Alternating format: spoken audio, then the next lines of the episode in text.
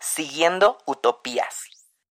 Hola, ¿qué tal? Bienvenidos a su podcast Siguiendo Utopías. Este es el episodio 11 y estaremos hablando de un tema pues bastante vulnerable, que es cómo reencontrarse a uno mismo después de una separación. Mi nombre es Evan Castro, mucho gusto para los que estén escuchando este podcast por primera vez, pues bienvenidos, espero que este tema les guste mucho y pues que se pasen a, a los otros capítulos que pues pueden mandarnos igual mensajitos si tienen alguna sugerencia. Cuando hay una separación, eh, lleva un duelo y un duelo pues es algo que no te esperas. Creo que nunca estás listo para separarte de algo o de alguien. Siempre es inesperado y por eso lleva como tanto dolor, tanto proceso, eh, terapia, a veces son relaciones codependientes, eh, a veces puede ser eh, un amigo también, pero en este caso nos vamos a enfocar más como en una relación, en un amor fallido. Te preguntas qué voy a hacer con todos esos planes, con todas estas memorias, con todas estas fotos, y creo que esa incertidumbre te, llega a, te lleva a un estado de trance muy complicado de llevar. Si algo nos une a la mayoría de las personas o a todas las personas en este mundo, es que hemos pasado por alguna pérdida, ya sea de una relación, de un amigo, de un familiar, y pues es un tema que es muy importante de hablar, porque muchas veces la gente que está fuera no entiende que es un proceso personal es muy fácil que te digan, ya supéralo, o güey X ya se fue, o ya, o sea, deja de hablar de él. Entonces creo que es muy importante respetar el proceso de las demás personas y también el proceso personal, eh, validar tus emociones y pues entender que pues todo, realmente todo pasa por algo, eh, tomar los aprendizajes y, y pues avanzar creo que lo complicado de avanzar es que pues tus ánimos se van para abajo. Se te quitan las ganas de hacer todo, no quieres salir, entras también en depresión y, es por eso que la terapia es muy requerida. Una mentira, nunca voy a volver a amar de la misma forma que te amé a ti. O nunca voy a encontrarme a alguien como tú. Eso a mí muchas veces me hacía mucho daño el pensar que pues era la única persona que iba a estar. O sentir incluso que te ibas a morir, ¿no? Sí. Y pues bueno, creo que es momento de, darle la bienvenida a mi invitada, Saori Vargas. Y pues por favor, platícanos un poquito, Saori, de qué opinas tú al respecto de este tema. Hola, eh, mucho gusto a todos. Espero que disfruten muchísimo el espacio que vamos a compartir con ustedes el día de hoy. Estoy muy feliz que me hayas invitado. Y pues mira, a mí me apasiona hablar de este tipo de temas. Soy de esas personas eh, que se meten cañón a investigar, a leer, a justo a ir a terapia, team terapia. Este, exacto. Eh, pero sobre todo, por mi parte profesional, yo soy química. Eh, me gusta mucho también entender la relación que hay como con los sentimientos y con la parte del cerebro y las conexiones neuronales que existen y, eso me ha ayudado a mí justo como, como darme permiso de sentir, como de, ok, no estoy loca, es algo que está pasando en mi cuerpo y que me quiero dejar sentir, ser vulnerable y, darme el permiso, ¿no? Entonces, pues me gustaría comenzar el tema eh, diciendo que, que a pesar de que actualmente nuestra manera de, conocer gente ha cambiado mucho, o sea, de interactuar y de, sí, justo conocer gente, o lo voy a decir coloquialmente, de ligar, o sea, de cómo conocer el amor, ha cambiado mucho, pues, por pandemia y que ahora todo es como muy, muy virtual, o sea, de que están las aplicaciones de citas, las redes sociales. Uno podría pensar justo por esto que el amor entra por los ojos, ¿no? O sea, y siempre te dicen, el amor entra por los ojos. Y pues en realidad esto no es así. El, amor entra por la nariz, yo lo llamo de esta forma. Eh, entra por las feromonas y, toca el cerebro y entonces nos prende unos... Eh, hay neurotransmisores y hormonas que se vuelven medias locas cuando llega la persona indicada, ¿no? Entonces, eh, Este es mi lema, el amor entra por la nariz. Suena muy raro, pero así es. Y, y, y, realmente el amor y el proceso del enamoramiento, todo es un proceso químico. Entonces a mí me gusta entenderlo desde esta parte, y no les voy a venir aquí a hablar sobre química ni nada, pero sí hacerles eh, entender que, que tenemos sustancias, por ejemplo la dopamina, que es la, incluso le dicen la droga del amor, ¿no? Es esta eh, molécula que nos hace sentir que hay muchísimo placer y que incluso nos hace este, sentir la necesidad de estar con alguien y nos da además un, una, un sentido de recompensa. Existe otro que también seguro lo conocen, la serotonina, que es la hormona de la felicidad, la oxitocina, etcétera. Hay muchísimas y todas estas hormonas o, sustancias, moléculas, nos hacen sentir felices, ¿no? Nos dan motivación, euforia, eh, miles de sensaciones bonitas, ¿no? A quien no le gusta sentirse así. Pero viene la otra parte, ¿no? De, ok, todos estos neurotransmisores de, las, de los que les estoy hablando, ¿qué pasa cuando me los quitan, ¿no? Eh, si bien sentimos que en algún momento el amor puede desaparecer, en realidad no desaparece, en realidad los niveles, nos acostumbramos a sentir estos niveles y lo que queremos es más y más y más, cosa que pues ya no se puede, biológicamente ya no se puede. Entonces, el problema está cuando esto, estos... El problema está cuando una relación termina o cuando una persona se aleja o cuando las expectativas que teníamos de una relación no se están cumpliendo y entonces eventualmente se termina, ¿no? Se termina una relación y estas moléculas, estas sustancias de las que les estoy hablando, pues disminuyen, no desaparecen porque las tenemos, eso, están en nuestro organismo, pero disminuyen y entonces sentimos una, un bajón en picada de que estamos flotando en el piso 100 y vámonos para abajo, ¿no? De, en, en, en un momento a otro podemos sentirnos tan mal cuando terminamos una relación, pero es justamente entender todo este mecanismo que le pasa a nuestro cuerpo y, y que, y que lo esperado es sentir qué? Tristeza, frustración, angustia, enojo. dependiendo del contexto en cómo haya terminado la relación, ¿no? Pero lo, a lo que voy es que se vale sentirlos, ¿no? Son esperados. Al final, y como lo comentabas al principio de, del podcast, eh, el perder algo, el perder algo o alguien es una, es una pérdida y toda pérdida se tiene que trabajar y debe de tener un duelo. ¿No? Entonces, pues bueno, aquí viene toda una serie de procesos que hay que seguir y como tú dijiste, entender a la persona y entender y darnos permiso ser vulnerables y dejarnos sentir. Está bien sentir tristeza, no somos unos robots. El problema es, y, para mí eh, creo que es como lo, lo preocupante, es que cuando la relación que se termina estaba basada en una necesidad, en donde le pusimos al otro o, pusimos en las manos del otro literalmente nuestra felicidad, nuestra vida, nuestra seguridad, y donde estamos intentando eh, que, la otra persona eh, llene nuestras carencias, es aquí cuando creo que hay más bien un apego eh, afectivo, lo que ahora llamamos como la codependencia, y donde ya no es lo normal, o sea, ya no es una tristeza donde, ok, estoy triste por esta pérdida y cumplo mi proceso, tú sabes, ¿no? El proceso normal del duelo, que es la curva esta de aprendizaje, donde terminas eh, en, en la aceptación.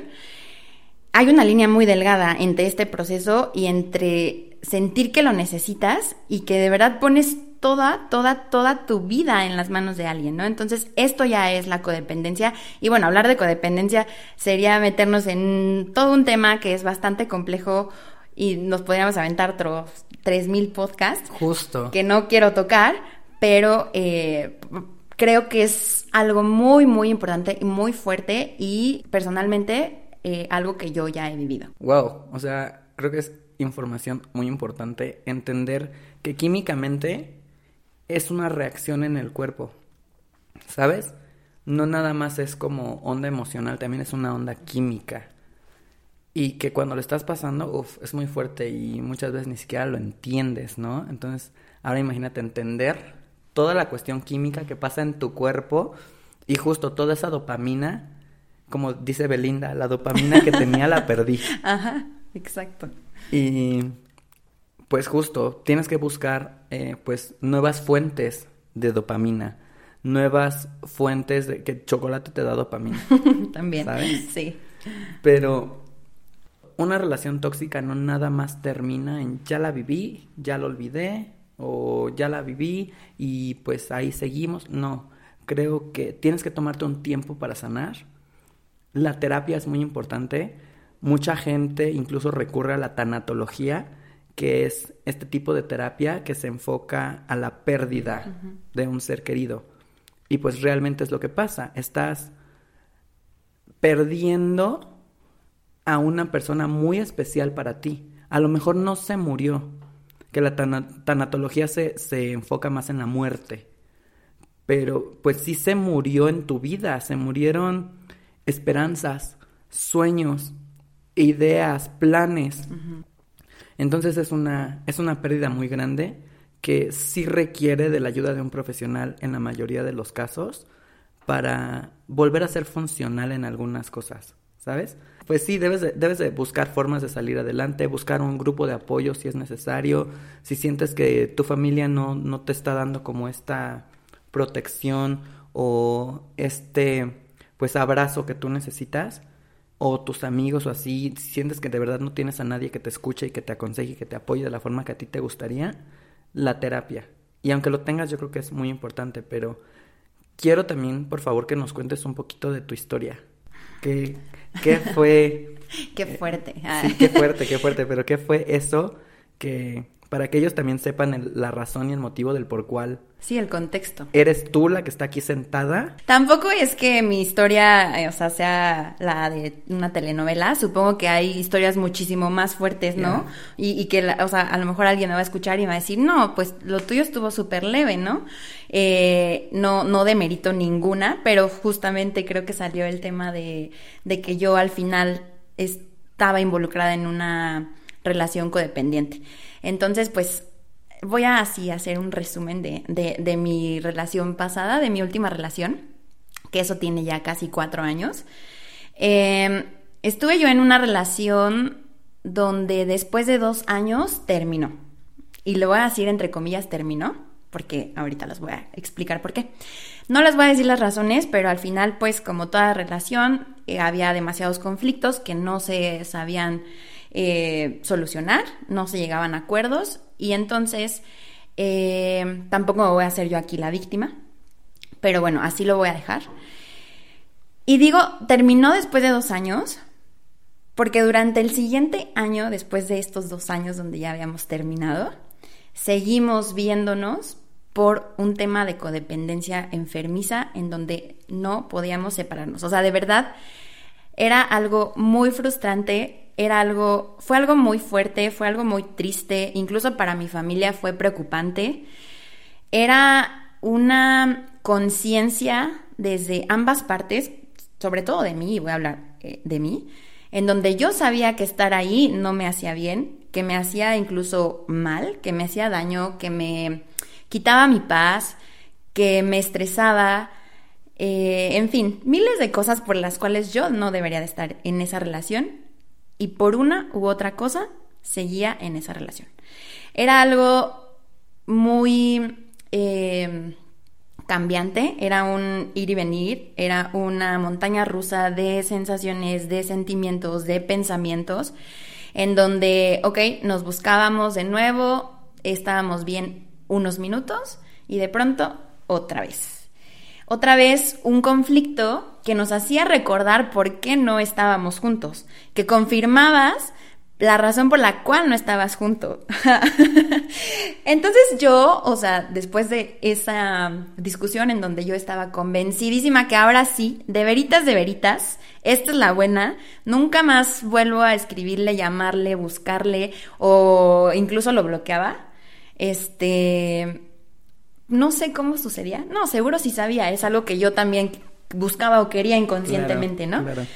Nos volvíamos a encontrar y otra vez era el ciclo sin fin. O sea, era de verdad qué desgastante, ¿no? Y qué necesidad tiene el ser humano de, de, de perder la paz por alguien. Pero al final era una decisión que yo, yo, yo tenía. En ese momento yo sentía de verdad que, que ya no podía más. O sea, es como cuando el fumador le ponen en la cajetilla de que te vas a morir. Y yo sabía que no me iba a morir, pero pues que no me hacía bien. Y lo seguía haciendo, lo seguía consumiendo, ¿no? Entonces, pero de verdad era, yo sentía que era una, una fuerza externa de, de mí que me hacía sentir como de, ¿no?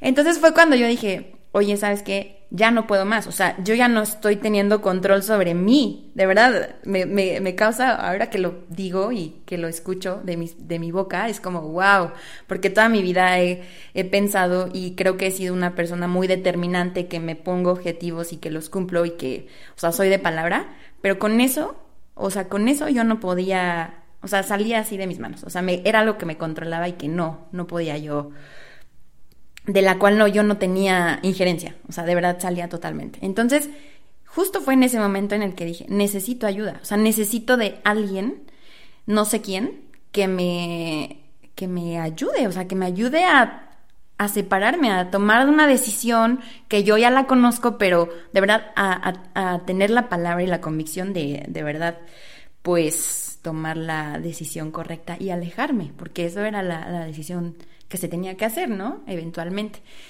Entonces fue aquí donde conocí terapia, la, la, bendita terapia que para mí, y, y, siempre te lo he dicho, a mí terapia me cambió la vida y no es este, publicidad ni nada. Yo creo que las personas encuentran su propio camino, o sea, a lo mejor alguien me dice, no, pues yo tuve una relación codependiente y me enfoqué en la religión o me enfoqué en un hobby o me enfoqué en lo que sea, ¿no? Pero para mí, o sea, yo en ese momento no tenía ninguna otra opción que ir a terapia. Y me cambió la vida totalmente, o sea, yo no sé qué habrá pasado de mí si no hubiera ido a terapia. Me acuerdo mucho que de las últimas conversaciones que tuve con esta persona, que de plano dijimos, bueno, él, él tenía familia en Europa y tenía la posibilidad de irse, de irse a vivir a Europa. Entonces, los dos éramos muy conscientes que no teníamos que estar juntos, pero que no podíamos separarnos. Y dijimos, tiene, o sea, te tienes tú que ir a Europa o yo irme a otro país o a otro estado, porque si seguimos aquí, nunca nos vamos a separar. O sea, así de, de mal estaba, de que estaba la codependencia más no poder. Y de verdad yo, o sea, bueno, en terapia, eh, si bien la codependencia es un patrón de comportamiento que, bueno, eso puede ser, que puede venir desde temas de la niñez, de un apego, de carencias, etcétera, también tiene mucho que ver con eh, la autoestima, con la inseguridad y con el amor propio y el valor propio. Entonces, ahí entendí, y justo es de los temas de terapia que no son tan bonitos, porque te pita la terapia como de, ay, todo va a estar increíble, pero cuando llegas y te das de topes y te hacen ver lo que no te gusta ver de ti, y te hacen entender por qué tuviste ciertas acciones, entiendes al final todo, ¿no? Y mi punto débil o mi punto fue que yo era súper insegura que mi amor propio era nulo, que tenía muchísima, más bien, muy poca autoestima, y que entonces yo no quería que la persona que estaba a mi lado me dejara porque si se iba, se llevaba con él la felicidad y mi vida, porque no valía yo nada, ¿no? Yo sentía eso que él tenía todo, todo el poder en mí. O sea, yo le había dado más bien, más bien, yo se lo había dado, yo le había dado en sus manos mi felicidad, mi mundo, mi vida, mi seguridad, todo. Y entonces en el momento en el que él se fuera de mí, aunque ya no hubiera amor, aunque ya no hubiera nada, se me iba todo, ¿no? Entonces eso fue para mí súper choqueante y fue súper triste y fue súper al final reconfortante porque fue como un ah, ok, ya lo identifiqué, ya sé en lo que tengo que trabajar y esto no me va a volver a pasar. Definitivamente, esto no me vuelve a pasar. Entonces, híjole, para mí el amor propio es algo que eh, sigo construyendo.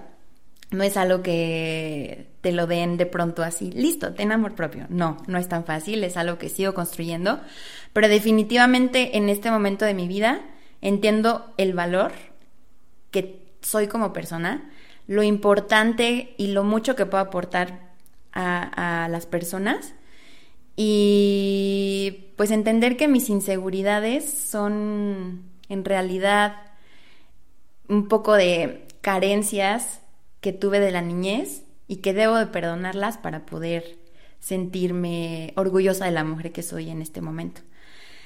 Y, era muy, muy, muy impactante porque seguro te pasa, ¿no? La gente te dice, ay, tienes todo, eres esto, esto y esto, podrías tener a cualquier persona. Y no, no está así de simple, no es, no es tan fácil, es, es, es complicado eh, desde la trinchera en donde estés. Cada quien tiene sus demonios y cada quien tiene inseguridades y eso creo que es lo normal. Pero para mí fue la principal razón por la cual yo me involucré en una relación codependiente. Wow. O sea, estaba a dos. sí. Y es que la razón por la cual yo conecté muchísimo con tu historia es porque pues yo también estuve en una relación codependiente y que pues durante los podcasts de repente hablo un poquito de, la relación que, que o estábamos en el cielo total o en el infierno. No había un punto medio, ¿sabes? Exacto. No había un ceder, ceder, no había, era o todo muy bien o todo muy mal. Y justo cuando estás adentro y que pues son tus emociones y es tu vida la que está ahí y esta utopía de encontrar el amor y de que solamente hay una sola persona para ti y dices, ¿qué tal si es esta? ¿Qué tal si cuando se va nunca vuelvo a amar? Y es que lo eres todo para mí, no quiero vivir si no es contigo. Y es muy fuerte, muy, muy, muy, muy fuerte, que espero que de verdad no les pase, pero a veces llegas a pensar, o sea, es que prefiero suicidarme a que te vayas, ¿sabes? Es, es difícil llegar a ese momento y, darte cuenta a tiempo de decir, esta relación me está haciendo más daño de lo que me está haciendo bien. Irte es muy difícil y aún cuando te des cuenta de que ya es momento de irte, de que ya esa relación no te hace bien, te vas a aferrar a las cosas buenas y vas a decir, es que todavía tenemos esto, si me voy lo voy a perder. ¿Qué tal si nunca vuelvo a sentir con alguien más esto que siento cuando él o ella hace esto por mí? Claro. ¿Qué tal si nunca vuelvo a encontrar a alguien que, que sea tan un equipo para mí? O inclusive en el físico. Muchas veces el físico es una razón por la cual no te vas dices, ¿qué tal si nunca me vuelvo a encontrar a alguien tan guapo como él? ¿Sabes? Y te aferras tanto, estás tanto como ensimismado en ese momento y en tus sentimientos que no te das cuenta que ya viviste 21, 22, 23, 30 años sin esa persona. Y sobrevivías. Exacto. Cuando esa persona se vaya, vas a sobrevivir. Pero te va a dejar aprendizajes, te va a dejar recuerdos, te va a dejar vivencias, y que todos esos recuerdos, todos esos aprendizajes te van a hacer una mejor persona, un mejor amante para tu siguiente pareja. Porque si entonces ya sabes qué es lo que no tienes que hacer o qué cosas no te funcionaron, pues eso ya no lo vas a aceptar en la siguiente relación. Te autoconoces también. Claro. Muchas veces, y es parte de la codependencia, te olvidas de ti ya no haces las cosas que tú querías hacer o las cosas que te gustan o las cosas que te apasionan porque te enfocas tanto en la otra persona. Es como de, no quiero que te vayas, no quiero que pienses que no soy la persona ideal para ti. Y entonces te enfocas en crear en ti mismo la imagen de la persona ideal para el otro. Claro. ¿Sabes? Date cuenta, aquí está todo lo que necesitas. Y te pierdes. No te vayas. Y te pierdes. Y cuando la relación termina, es una de las cosas más fuertes. Una, le entregaste todo. Cuando termina, ¿con qué te quedas? Dos, cambiaste tu imagen, tu forma de ser, todo para crear esta imagen de la persona perfecta para la otra persona que después te sientes sin identidad. ¿Qué soy? ¿Quién soy? ¿A dónde voy? ¿Qué voy a hacer? ¿Qué sigue? Y es una incertidumbre que también te hace, el miedo al futuro te hace querer volver al pasado. Claro. El decir, no sé qué va a pasar, prefiero regresar y que aquí ya sé qué tengo, aquí ya sé qué hay, estoy cómodo, te ciega para tomar ese paso de valentía y decir, me espera algo mejor y la siguiente relación va a ser mejor. Y una vez que estás en terapia y conoces tu, tu valor personal, lo que te gusta, lo que aceptas, lo que no aceptas, también por eso muchas veces pasamos tanto tiempo solos después de una relación tan fuerte emocionalmente. Porque ya aprendiste tanto tu valor que no aceptas menos. Pero ¿qué pasa? Que cuando tienes una relación después de todo eso, esa relación es hermosa. Y aquí es donde voy a entrar un poquito con un conocimiento muy general. No sé si a todos les, les pase o así, pero es muy, muy dicho y muy sabido, al menos por mis lugares. que tenemos tres relaciones que nos marcan, o usualmente tres relaciones en, en nuestra vida, que hay gente que conozco y tiene. Pero significativas, pongámoslo en tres. Significativas, dejémoslo en tres. Sí. La primera es esa relación donde conoces el amor. Es bonito, descubres qué es amar. Tu primer descubres, exacto, el primer amor. Qué mejor definición, ¿no? es tu primer amor. Luego tienes una relación que te rompe todo el concepto del amor. Una relación destructiva, una relación fuerte. Yo les llamo relaciones pasionales Sí. porque es tanta la pasión que hay en esa relación que todo lo que vivas es más intenso, es más fuerte. Si te peleas, vas a pelear muy fuerte. Usualmente yo creo que en esas relaciones el sexo es muy bueno. Sí. Confirmo, confirmo, Confirmo. porque es muy intenso. Justo. Pero justo ahí eh, confirmamos lo que hablabas hace, hace unos minutos, de que subías, o sea, estabas en el cielo y de pronto estabas en el infierno, por esta intensidad de, de sentimientos, de sensaciones, que lo das todo, pero de una manera desbordante, en donde no eres consciente, creo que de, de tanta pasión, no eres tan consciente, no eres tan racional, sino que eres mucho más emocional, ¿no? Justo. Muy emocional es, la, es la palabra. Y la tercera, que ya es la que nos toca, amiga, Sí. es la que sigue. Ya, ahora sí. Es esa relación que te reconstruye, esa relación que reconstruye tu concepto e idea del amor. Es donde ya sanaste, ya te Claro. conociste, ya estás bien, ya sabes lo que quieres. Y entonces la siguiente persona que llega también ya está al mismo nivel, porque siempre atraes personas que están a tu mismo nivel de vibración. Entonces, es también una persona que ya se conoció, una persona que también ya estuvo en una relación tóxica y que dijo, yo no quiero esto para mi vida.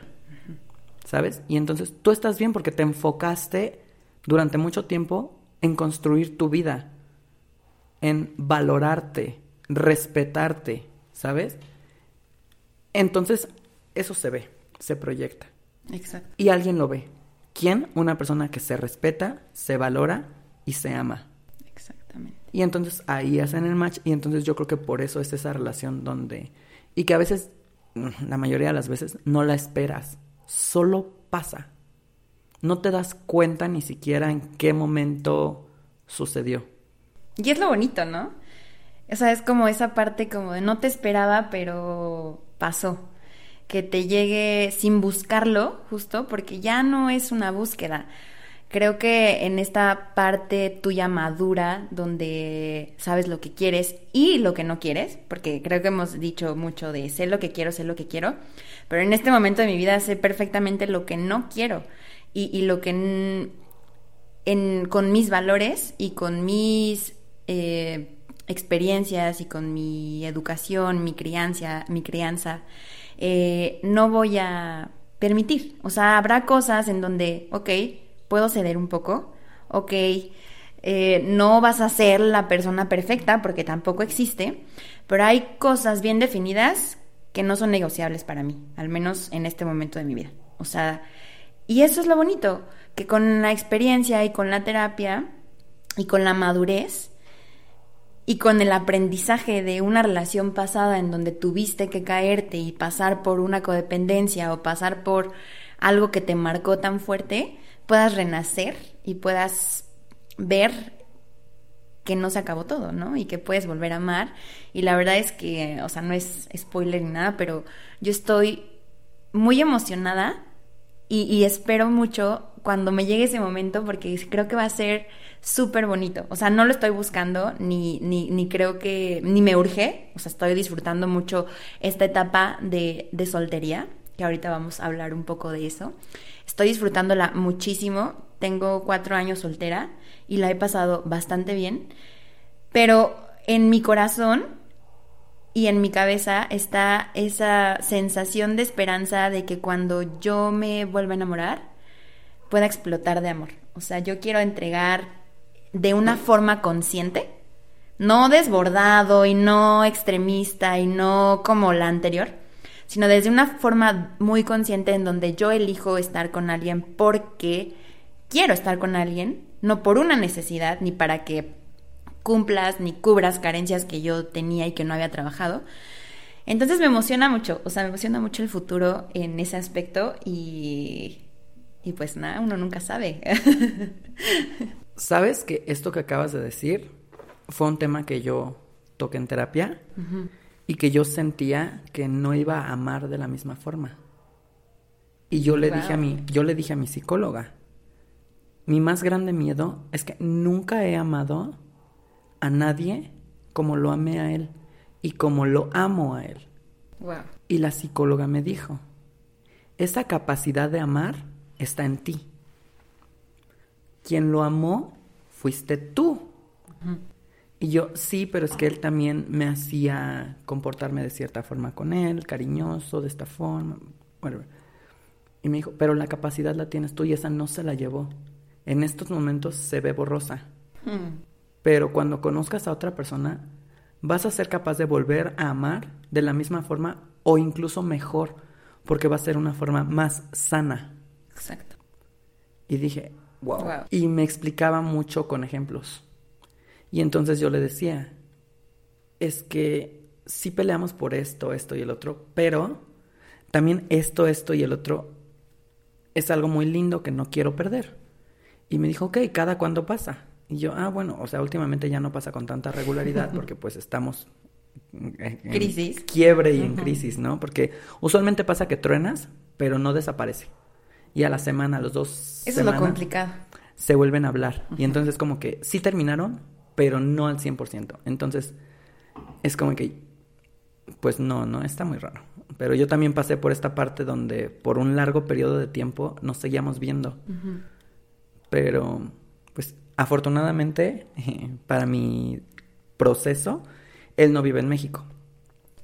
Entonces, pues solo venía muy a veces y nos veíamos y luego tratábamos de estar juntos igual que tú, no funcionaba, y se iba y peleábamos meses sin hablar y luego así, ¿no? Pero entonces la psicóloga me dijo, está este mm, ejemplo del ratón y el queso en la trampa le vas a poner queso al ratón en la trampa hasta que se acostumbre a que ahí hay queso. Pero un día no le vas a poner nada. Y aún así el ratón va a ir y va a apretar porque va a esperar que haya queso. A la siguiente vez no se lo pones. Pero el ratón va a regresar porque va a esperar que haya queso. Y así, ¿sabes? Te quedas tan acostumbrado a recibir algo que incluso cuando ese algo ya no está, tú sigues regresando al mismo lugar, porque piensas que en algún momento todo va a regresar. Qué fuerte. Y es triste. Qué, qué, ejemplo exacto tan fuerte, pero qué, qué verídico. También otro que a mí me daba mucha risa porque me decía de un pastel. Él es, es era, slash, es, era, no sé. Ya no tengo opinión al respecto. no lo vamos a No, averiguar. es, es muy guapo. Ok. Es muy, muy guapo. Sí, podemos Yo lo reconozco. Sí. Y una de las razones por las cuales me fue difícil alejarme de él es porque para mí él físicamente era perfecto. Pasa. Perfecto. Altura que me gustaba. Los ojos azules que me gustaban. O sea, todo, Todo. para mí. Mm. Y yo decía, es que él físicamente para mí es perfecto. Amo todo de él. Y me decía la psicóloga, ah, ok. Dime todas las cosas que te gustan, ¿no? Ya le decía, pues que es romántico, que cocinamos juntos, somos un muy buen equipo. Y de repente es como, dices todas las buenas, ¿no? Me besa la mano como amo. que me besen la mano. Yo sintiéndome el papa, ¿no? Lady D. Claro que sí. Y, y éramos muy buen equipo, muchas cosas. Y de repente me dice, ok, entonces ahora dime todo lo malo. Y ya, ok, que se la vive de fiesta, que de repente es muy desconsiderado hacia mi persona y me puede dejar solo por dos días, cuando yo en ese país yo no conocía a nadie. Eh, pues no me gusta esto, no me gusta el otro, no me gusta que me controle en esto. Y me dijo, ok, ahora te lo voy a poner así. Todas las cosas buenas es todo el exterior de un pastel. El chantilly, las frutas, los duraznos, las cereza. cerezas, todo. Y me dijo, ahora todo lo malo es lo que está adentro del pastel, que no quieres ver y no estás viendo, pero está ahí. El pastel está hecho de tanto cosas buenas como cosas malas. Leche podrida, pan con moho. Y me dijo, ¿te lo vas a comer? Y yo todavía todo idiota le digo, pues le puedo quitar las orillitas. Decía, no. Es todo o nada. Es todo el pastel. Te vas a comer todo el pastel. ¿Sabes que al terminarte ese pastel te va a dar una diarrea horrible? ¿Te lo vas a comer? Aún así. Y dices, Te la piensas, ¿no? si quisiera. Pero, o sea, sí entiendo tu ejemplo, ¿no? Y uff, o sea, siempre pensaba en eso. Cada que teníamos como un reencuentro, yo veía todo lo bonito. Claro. Y al día siguiente, porque siempre la magia nos dura un día. ¿Cómo Cenicienta? Un día. La, la primera noche o el primer día que estábamos juntos, todo amor, sexo increíble, eh, Sí. besos, acariciar, o sea, todo perfecto. Pero al día siguiente, ¡pum! Otro. Y dije, ¿qué está pasando? Entonces siempre recordaba ese ejemplo. Claro.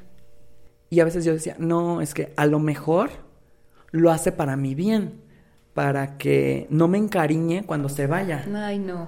Y dices, no, no justifiques el desinterés de la otra persona, porque quien quiere estar contigo, está. Exacto. Y quien no, no. ¿Sabes? Entonces empecé como a entender esto. eh, usaba mucho como estos ejemplos y esta analogía. Y como a ti a veces me era muy fácil desaparecer lo de mi vida por meses. Y de repente un día de la nada todo me gritaba él. Todo. Pasa. Todo. Sí. La canción, la comida, el lugar. Sí, pasa. Justo. Entonces era muy difícil y yo me enojaba con conmigo. Sí. Y yo decía, güey, es- has estado bien por meses. No caigas. No, caigas. Sí. Y de repente, oye, hola. Sí, sí, sí. ¿Cómo estás? ¿Y tú? ¿Te acuerdas de mí? Sí, sí, sí. Salud, aquí estoy. Justo. Y, y pasaba esto, estábamos bien, al día siguiente muy mal, y luego me quedaba yo con mis emociones hasta que eso incluso se vuelve a se, se convierte en un hábito.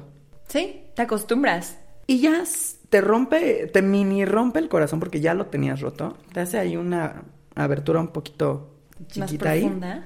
Ajá. Y al día siguiente ya estás bien como si nada. Como que necesitabas esa dosis de desamor como para validar. Yo creo que es para validar que la persona sigue pensando en ti o sigue queriendo algo de ti. Sí. Es como de, ay, ¿me extrañará todavía? Pensar en mí, ya me olvidó. Y tu ego Ego. todo lo que iba a decir. Dice, ah, no, vamos a ver. ¿Sabes? Tu dosis ahí de droga. Exacto, de lo que hablábamos hace rato. Entonces, hay que trabajar muchísimo en eso. Creo que la parte del duelo es muy difícil. Tienes que pasar tu proceso hasta que llegues a la aceptación, pero llegar a la aceptación no es fácil. No. Creo que uno de los primeros pasos para mí es hacer las paces con que no tengo que saber el porqué de todas las cosas que pasaron. Claro. Las culpas, ¿no? Siento que cuando estás en el proceso de duelo te culpas demasiado a ti.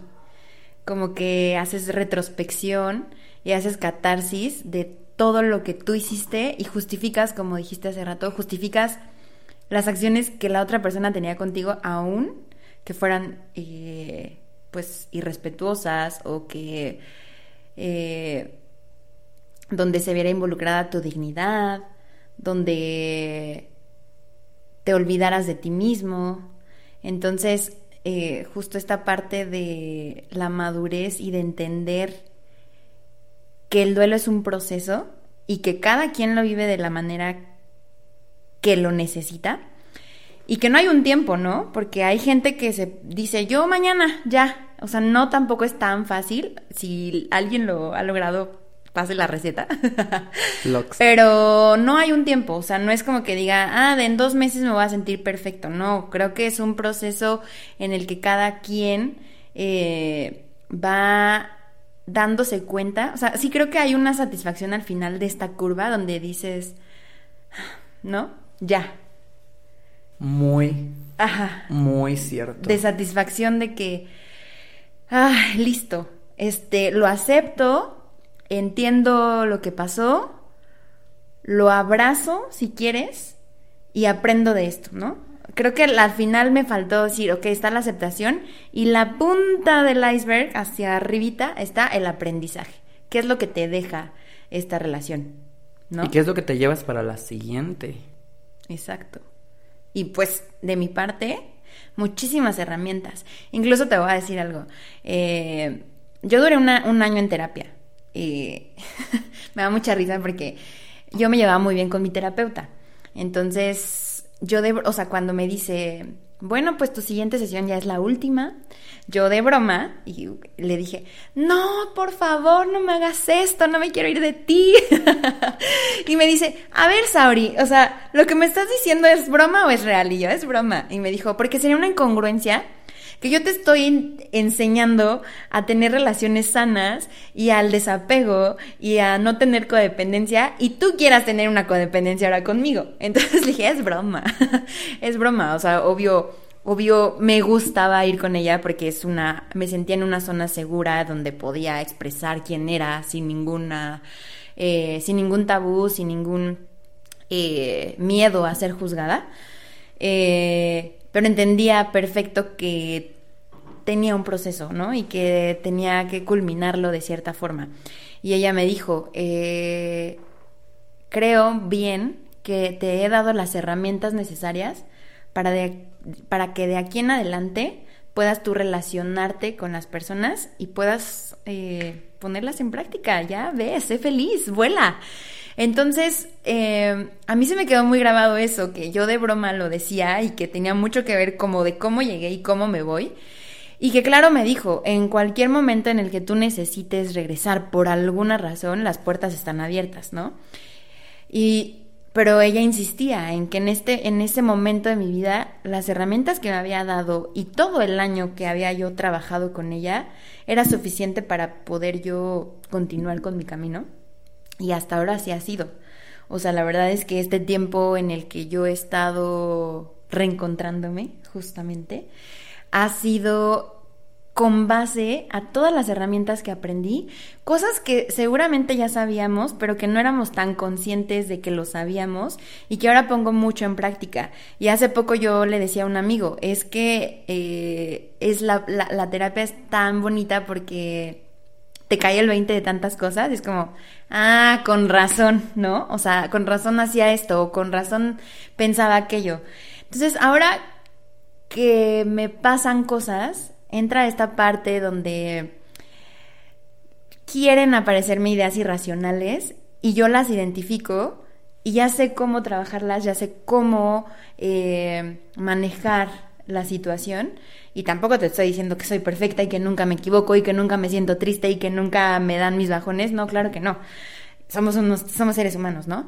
Pero creo que identificar tus sentimientos, eh, vulnerarte y seguir conociéndote y aceptar tus sentimientos está muy bonito. O sea, creo que es de las mejores cosas que el ser humano puede, puede tener, ¿no? ¿no? No todos los seres vivos, por ejemplo, un animal no, no es consciente de sentir amor, no es consciente de, sentir tristeza. Y uno que lo puede hacer y que lo puede identificar, pues ese es mi mensaje. Deja, déjalo ser, déjalo sentir. Había escuchado también de eh, una plática de estas de TED, donde una psicóloga decía que a su hija no le decía solamente, quiero que seas feliz. Le decía, quiero que seas triste en los momentos en donde te sientas vulnerable. Quiero que sea, que te enojes, que sientas enojo cuando tus valores se sientan eh, agredidos o pisoteados. Quiero que seas, etcétera, ¿no? Entonces, este tema de identificar eh, los sentimientos y darles el valor que merecen, me parece súper, súper importante y un gran aprendizaje que me llevo. Muchas gracias por escuchar el podcast del día de hoy. La segunda parte va a estar disponible la siguiente semana, como todos los martes.